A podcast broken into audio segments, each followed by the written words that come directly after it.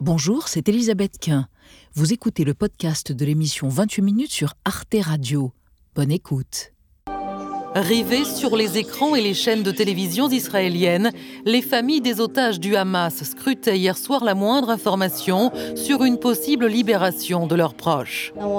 Je veux que ma petite fille revienne le plus vite possible. Imagine ton enfant. Au lieu de dormir dans son lit, il est retenu sous terre dans un profond tunnel. Un peu plus tard, le gouvernement israélien a donné son feu vert à un accord avec le Hamas. Nous sommes confrontés à une décision difficile ce soir, mais c'est une bonne décision. L'ensemble de l'appareil de la sécurité la soutient pleinement. Dans la nuit, les autorités du Qatar, au cœur des pourparlers, ont confirmé dans un communiqué les grandes lignes de l'accord. Au moins 50 otages devraient être relâchés en échange de la libération de prisonniers palestiniens et d'une pause de plusieurs jours dans les combats à Gaza. Un accord salué par le Hamas dès hier. Grâce aux pourparlers depuis un mois sous les auspices du Qatar et de l'Égypte, la trêve permettra l'entrée de l'aide humanitaire et l'intensification des secours à Gaza. Un mois et demi après les attaques du Hamas et la riposte israélienne, la trêve annoncée dont se félicitent de nombreux pays comme les États-Unis, la France ou l'Allemagne ne signifie pas pour autant la fin des combats. Le Hamas a déjà prévenu qu'il garderait le doigt sur la gâchette. Israël, de son côté, se dit déterminé à en finir avec le Hamas. Alors quand les otages seront-ils libérés? Comment expliquer le rôle central du Qatar dans les négociations? Après la trêve, la guerre va-t-elle reprendre de plus belle?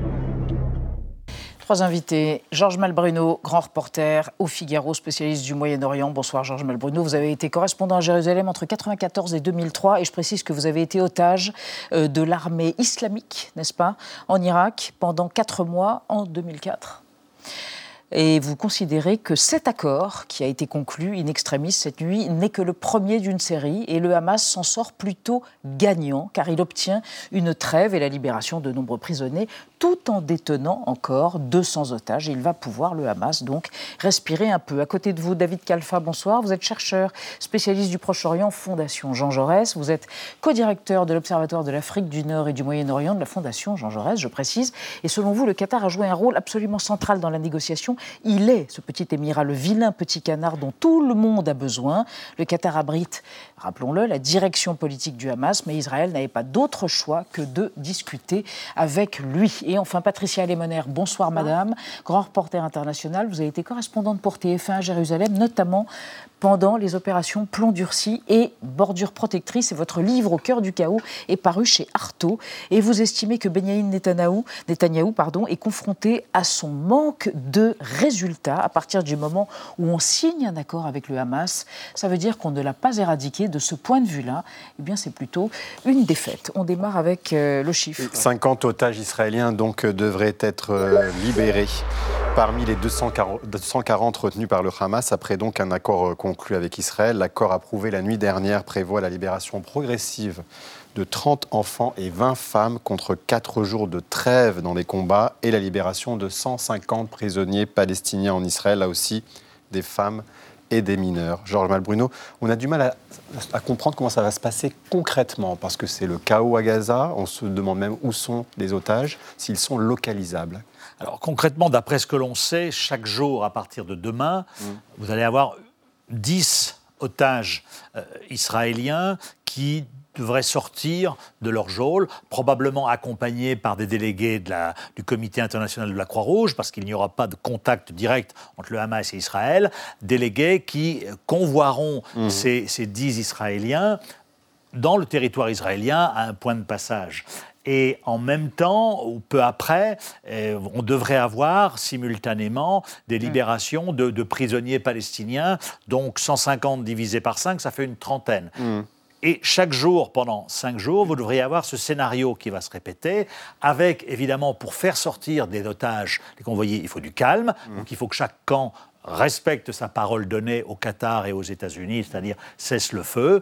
Et, euh, et, voilà. Et ce qui est intéressant, on y reviendra probablement, c'est que cette trêve peut être reconductible. Et donc, peut-être pourrait s'engager une dynamique de, de, poursuite de négociations en vue de nouvelles libérations et peut-être d'une trêve qui se prolongerait. Quoi. Mais des otages, pas seulement israéliens, il y aura peut-être des otages américains. Euh, et peut-être français, mais en tout cas américains, puisque les États-Unis ont été déterminants dans la négociation, euh, David Kalfa On parle de deux à, trois otages franco-israéliens qui pourraient être euh, libérés, notamment mmh. des, mineurs. C'est encore flou à, cette heure-ci. Mmh. mais il s'agit principalement, en effet, de, de femmes et d'enfants qui vont être libérés dans un, dans un premier temps. Je pense que le Hamas, Yahya Noir, voudra garder cette carte de négociation précisément parce que le Hamas était sur le reculoir. Il y a une vingtaine de, brigades du Hamas euh, dans la, bande de Gaza. Il y en a une bonne dizaine qui ont été particulièrement euh, affaiblies euh, militairement par les, forces armées israéliennes. Et donc le Hamas avait besoin d'un répit mm. pour se réorganiser, pour remettre la main aussi sur son système de communication, parce qu'apparemment, il y avait une difficulté, l'état-major du Hamas, qui est probablement dans le sud de la bande de Gaza, pour communiquer avec, euh, avec euh, un certain nombre de commandants qui sont encore dans le, dans le nord, et dont d'ailleurs un certain nombre se sont rendus. Hein. je parle des miliciens, pas des commandants, eux, ils ont été tués. Oui. Et puis par ailleurs, s'agissant d'Israël aussi, je pense que tout le monde y trouve son compte parce que les Israéliens avaient besoin de montrer, après la débâcle du 7 octobre, euh, en, quelque sorte, c'était le contrat euh, social qui avait été déchiré. Et donc là, euh, en obtenant la libération des otages, avec une pression qui montait dans, la rue en Israël, Netanyahou achète un petit peu du temps parce mhm. que le bilan est mitigé pour l'instant. Patricia Lémonière, vous diriez que c'est un gagnant-gagnant pour les deux parties belligérantes, quelque part aussi? Euh, alors, euh, avant de dire gagnant-gagnant, il faudrait d'abord attendre si euh, tout va se passer comme c'est, parce que vous savez, la, trêve fait partie de la guerre, et les trêves sont faites pour être rompues. Mhm. Souvenez-vous, durant l'opération Bordure Protectrice, il y a eu beaucoup de trêves, et chaque fois, C'est 2004 14. 14. Parce qu'il y en a tellement, euh, mhm. on s'y perd. Donc celle-ci, pendant 2014, il y a eu des trêves, elles ont été rompues. Donc là, gagnant-gagnant, en tout cas, euh, Benjamin Netanyahu avait fort à faire. Il avait une double pression, la mhm. pression internationale qu'on a tous expliquée, hein, autour, sûrement vous y êtes revenu très souvent. Et donc cette pression était de plus en plus forte. On voit mhm. aujourd'hui les ministres des Affaires étrangères euh, musulmans qui font le tour des grandes capitales européennes. Ils sont à Londres, ils vont voir le président, ils sont allés en Chine, etc. ils portent quand même un message d'arrêt des combats. Euh, donc il y a cette forte pression internationale. Il y a aussi la pression intérieure. Donc lui, en fait, mm. cette, cette, cette, trêve euh, lui donne du répit sur un plan militaire, mais aussi répond à la pression, effectivement. Et puis sur le plan du Hamas, je serai, je serai brève, effectivement, le Hamas, avec cette trêve, eh bien, reprend le flambeau de la lutte euh, nationaliste palestinienne en disant, regardez, après avoir quand même 14 mm. 000 morts dans la bande de Gaza, il a dit, je, sauve des prisonniers palestiniens donc je suis le héros en quelque sorte de cette lutte. Mhm. Georges Bruno, c'est vrai qu'un côté, le Hamas dit se, se place aussi en capacité de négocier avec les puissants, mais Israël dit aussi, je, voilà, ça justifie le recours à la force parce que voilà le résultat. Oui, mais euh, c'est vrai que le Hamas va permettre la libération de, prisonniers palestiniens. Donc face à une autorité palestinienne et elle qui a été incapable de délivrer, eh bien, il va pouvoir montrer qu'il est réussi.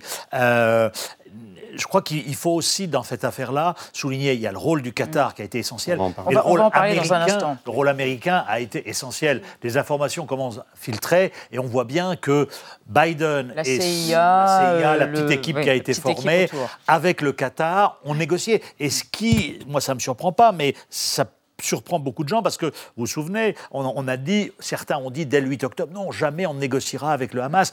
Il est évident qu'immédiatement, le Qatar a proposé aux États-Unis de monter une, équipe et que, eh bien, on a essayé de négocier parce que parce qu'il n'y avait pas d'autres issues, y compris pour Israël. Et, aujourd'hui, effectivement, je dirais que l'avantage est plutôt côté Hamas, mais, euh, mais, euh, mais Netanyahou aussi récupère euh, des otages et c'est devenu, sous la pression américaine, cette cette survie des otages, cette libération, est, devenue une, est redevenue une priorité. Mhm.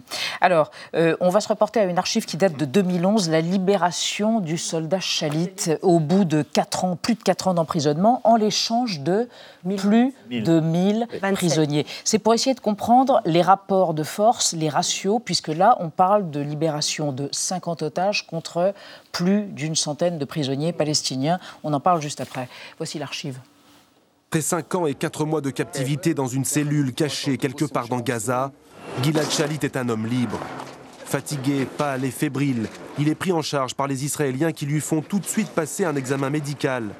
La libération du jeune appelé de 24 ans a lieu en Égypte.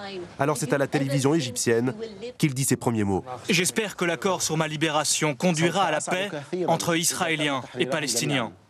Gilad Shalit a été échangé contre un millier de prisonniers palestiniens, dont 280 condamnés à perpétuité pour des crimes de sang. Ils sont portés en triomphe dès leur retour chez eux, comme à la Bazian devenu aveugle en préparant un attentat à la bombe. David Kalfa, en fait, Israël en même temps envoie euh, le message qu'un otage israélien vaut tant de prisonniers palestiniens. Quel est son intérêt à faire ça? bah, moi, je pense qu'il faut interpréter ça aussi. Euh, comme un, nouveau rapport de force entre, Israël et, le Hamas. C'est-à-dire qu'il y, a un peu plus de 10 ans, c'était du 1 pour 1000, là on est sur du 1 pour 3. Donc ça dit bien quand même aussi la dynamique militaire sur le terrain, c'est-à-dire que le Hamas subissait les, assauts de l'armée israélienne avec une vraie difficulté vraiment à, entreprendre un certain nombre d'actions de, de, contre, euh, contre-guérilla. Euh, en menant un certain nombre d'embuscades face aux forces spéciales euh, israéliennes. Et encore une fois, je pense que c'est lié à la difficulté aussi de communication euh, suite à la décapitation d'un certain nombre de commandants euh, des bataillons euh, qui, du coup, en fait, ne pouvaient plus donner d'ordre, y compris leur numéro 2 étaient, ont été tués dans des frappes aériennes israéliennes.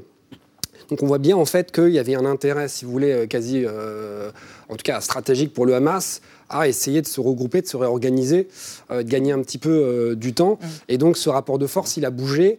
Euh, par ailleurs, moi, je, note aussi que le profil euh, mmh. des, prisonniers qui ah. sont libérés change. Euh, ce sont des gens. Alors, ce sont des gens qui principalement euh, sont accusés de terrorisme, c'est-à-dire que soit ils ont tiré euh, à l'arme automatique, mais ils n'ont pas tué, il n'y a pas de crime de sang, ils ont, ils ont pu blesser, il y a eu des attaques au couteau, donc on est sur des profils un peu moins durs aussi que ceux qui avaient été libérés en, 2011. Je rappelle d'ailleurs que euh, Yirki Sinwar, qui est le chef du Hamas dans le monde de Gaza, a été libéré, a été libéré en 2011. Donc, on est, donc on voit bien et que après sa libération, il a été le donneur d'ordre de ce qui s'est passé le 7 octobre. Et, le chef d'orchestre des massacres du 7 octobre. Donc, donc on voit bien que le rapport de force là, je crois qu'il est plus favorable à Israël, mais encore une fois que ça, correspond à euh. Euh, bah, le 1, du 1 au 3 au 1 au, à 1 à 1000, je crois que c'est assez clair. Enfin, je veux dire, y a pas Simplement, si je peux me permettre, et Patricia Lémonière après. Ils avaient une, un otage, là, ils en ont 200. Donc ils peuvent tout à fait. Ils, vont, ils ont commencé mm. par effectivement ceux qui n'ont pas de sang sur les mains, comme ils disent, mais je suis certain qu'à la fin, et ça va, se, ça va continuer, mais à la fin, et ils l'ont dit, et il faut, il faut les croire, ils vont garder les 20 ou 30 généraux ou au gradé israélien pour terminer le, mhm. deal de ceux qui seront encore euh, détenus en Israël. Donc c'est ça qui change la donne. Alors sur cette question des otages, il y a deux choses. D'abord, Gilad Shalit, ça s'est étalé sur en 2011. Hein. Hein, sur deux ans pratiquement, hein, les négociations. Donc, euh, au bout de deux ans, euh, effectivement, Benjamin Netanyahu, qui était déjà à la manœuvre, a lâché euh, et ça n'a pas euh, convenu forcément à tout le monde. Là, on se trouve sur une période très restreinte et le Hamas a intérêt à lâcher effectivement progressivement parce que c'est une assurance vie malgré tout ces, otages. Euh, parce que même si le ministre, le Premier ministre a aujourd'hui réaffirmé très tôt, ou dans la nuit a réaffirmé qu'il voulait continuer, oui, Premier ministre israélien, à éradiquer euh, le Hamas, on sent très bien que euh, ce n'est pas aussi simple que ça, puisque justement, c'est que les. Enfin, il n'y a pas de tête d'affiche du Hamas qui ont été tués pour l'instant. Mm. Il n'y a pas euh, les fameux bunkers qu'on nous annonçait, n'ont toujours pas été. Peut-être le seront-ils, mais à cette heure-là, ils ne l'ont pas été. Donc le, le Hamas, en fait, a besoin de ce temps aussi pour se restructurer peut-être, et l'armée hmm. israélienne aussi a besoin un peu de temps pour, euh, pour aussi souffler. Donc euh, ce, ces, ces, négociations qui, qui s'étalent, qui s'étirent, est à l'avantage des deux. Hmm.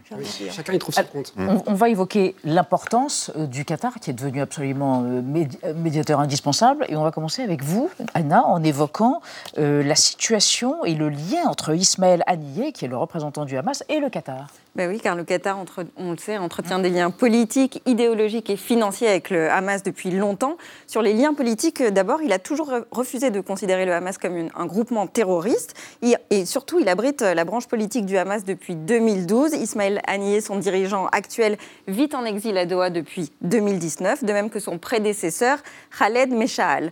Sur les liens idéologiques maintenant, il y a une proximité religieuse évidente hein, entre Doha et euh, le Hamas, qui a été créé en 1987 par les frères musulmans. Depuis, le Qatar défend ouvertement la cause palestinienne et sa lutte contre Israël. Et enfin, d'un point de vue matériel et financier, eh le Qatar permet d'éviter l'effondrement de la bande de Gaza en finançant notamment le paiement des salaires des fonctionnaires du Hamas à hauteur de centaines de millions de dollars par an. Il participe aussi à la construction d'infrastructures publiques et fournit du carburant de manière très assidue pour faire fonctionner la seule centrale électrique gazaoui, échange qu'ils sont d'ailleurs coordonnés avec Israël euh, et les États-Unis. Georges Malbruno, est-ce qu'on peut être vraiment un médiateur neutre quand on, voilà, on, entretient, euh, on soutient politiquement et financièrement Il ne s'agit pas d'être neutre, il s'agit d'être efficace on n'est pas, encore une fois, comme je vous le disais la dernière fois, on n'est pas dans un monde de bisounours. Et Netanyahou, mm. qui déteste le Hamas, qui n'aime pas trop le Qatar, euh, dont on lui a proposé, les Américains, au bout de 3-4 jours, le Qatar veut jouer un rôle, il a dit oui, parce que c'est l'efficacité qui prime. Le Qatar a réussi cette, cette, cette prouesse d'être de, d'être un médiateur euh, efficace et de parler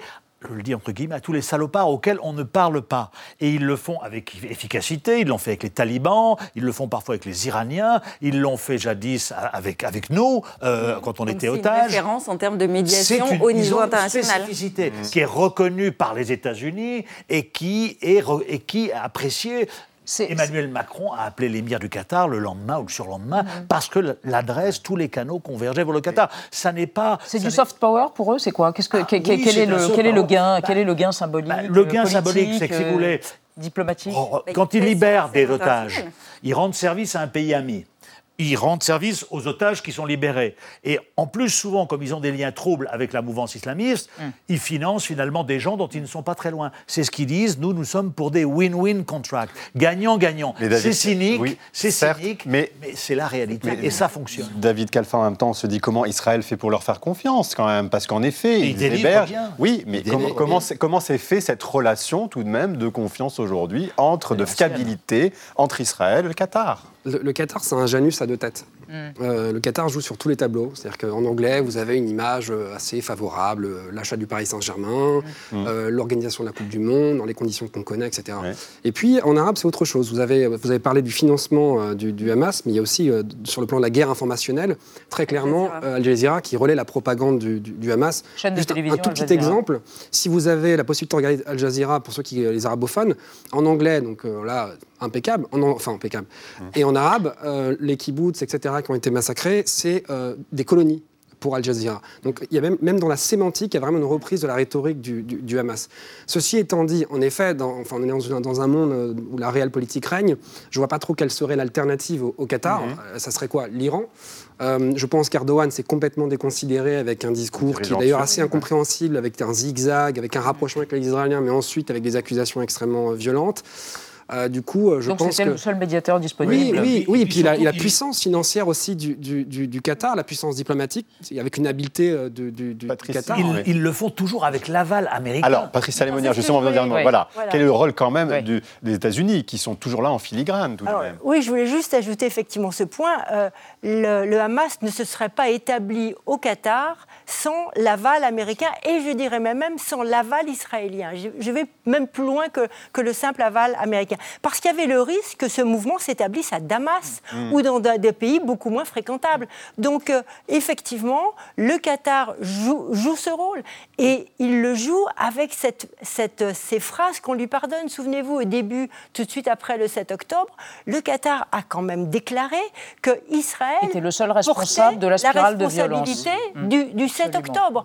Alors, euh, après la pression américaine, les Israéliens finalement ont accepté que le Qatar joue un rôle. Et d'ailleurs, un de ses ministres a déclaré bon, bah, finalement, effectivement, ils peuvent, ils peuvent jouer ce rôle. Donc, il sert à tout le monde, le mmh. Qatar. Georges Malbruno, je vais poser une question d'idiote et de béotienne. Comment se fait-il qu'Israël, qui est capable de faire des actions ciblées, n'ait pas envoyé au Qatar quelqu'un pour, pardonnez-moi mon langage, dégommer le représentant du Hamas Si vous dégommez le représentant. Ismaël Haniyeh. vous voulez dire qu'après, il n'y a plus personne avec qui négocier Si vous dégommez le représentant du Hamas à, à Doha, quand Biden appelle l'émir du Qatar pour dire fais pression sur tes amis là. S'il n'y a plus d'amis, il n'y a plus de pression. S'il n'y a plus de pression, il n'y a plus de libération d'otages. On est dans une mécanique froide de libération d'otages. C'est du machiavélisme. J'en ai été la victime et un peu le témoin après. Le Qatar est intervenu pour vous Bien sûr, le Qatar est intervenu, a payé la rançon. Al Jazeera, d'Al Jazeera, Michel Barnier a lancé un appel.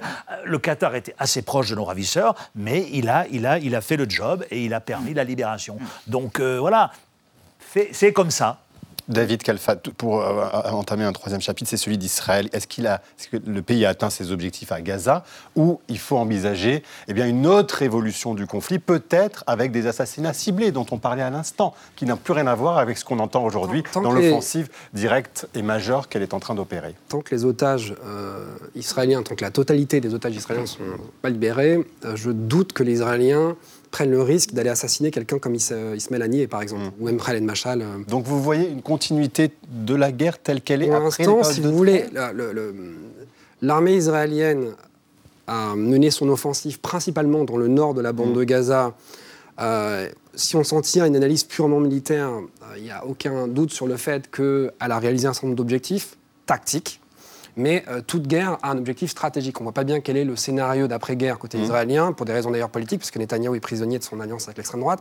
Mais en tout cas, sur le plan strictement militaire, il n'y a aucun doute sur le fait qu'il y a un écrasement militaire du Hamas dans le nord de la bande de Gaza. Il y a encore des poches de résistance. Euh, et d'ailleurs, je pense que le risque aussi pour l'armée israélienne, c'est que, étant, ils vont être dans, les prochains jours dans une posture statique. Euh, en général, pour les armées régulières, c'est jamais bon face à des miliciens qui sont aguerris justement. Qui connaissent leur terrain qui connaissent leur terrain.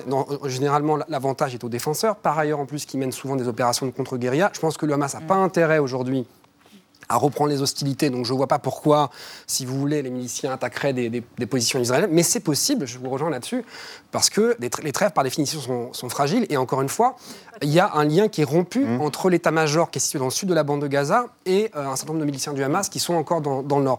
La deuxième phase sera le sud. Mm. Alors là, c'est la grande question mark, grand point d'interrogation.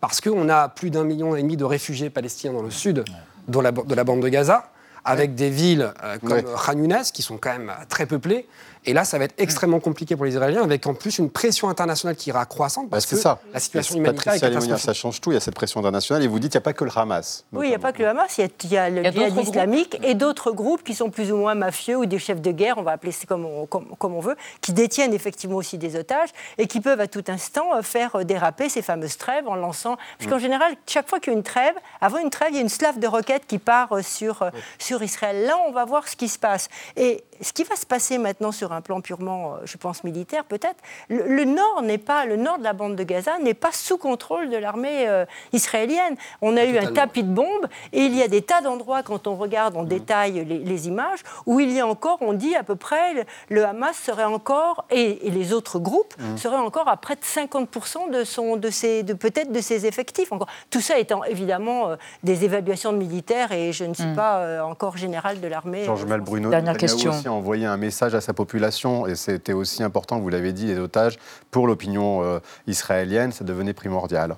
Voilà, voilà. Et, c'est son extrême droite qui a perdu, pour le coup. Et c'est son extrême droite qui a perdu. Qui a protesté et qui a perdu. Euh, qui a voté en partie, mais, mais d'un point de vue militaire, je, trouve qu'ils auront beaucoup de mal, quand même, les Israéliens, à éradiquer. Ils, ont affiché des, objectifs militaires qui étaient très élevés. On voit d'ailleurs que la sémantique américaine, Brett McKirk, la semaine dernière à Manama, au Bahreïn, a dit on va dégrader le Hamas plus que l'éradiquer. Donc je pense que l'objectif, c'est plus ça. Et alors là, on va rentrer dans les jours critiques d'observation de cette trêve, de remise des otages, etc.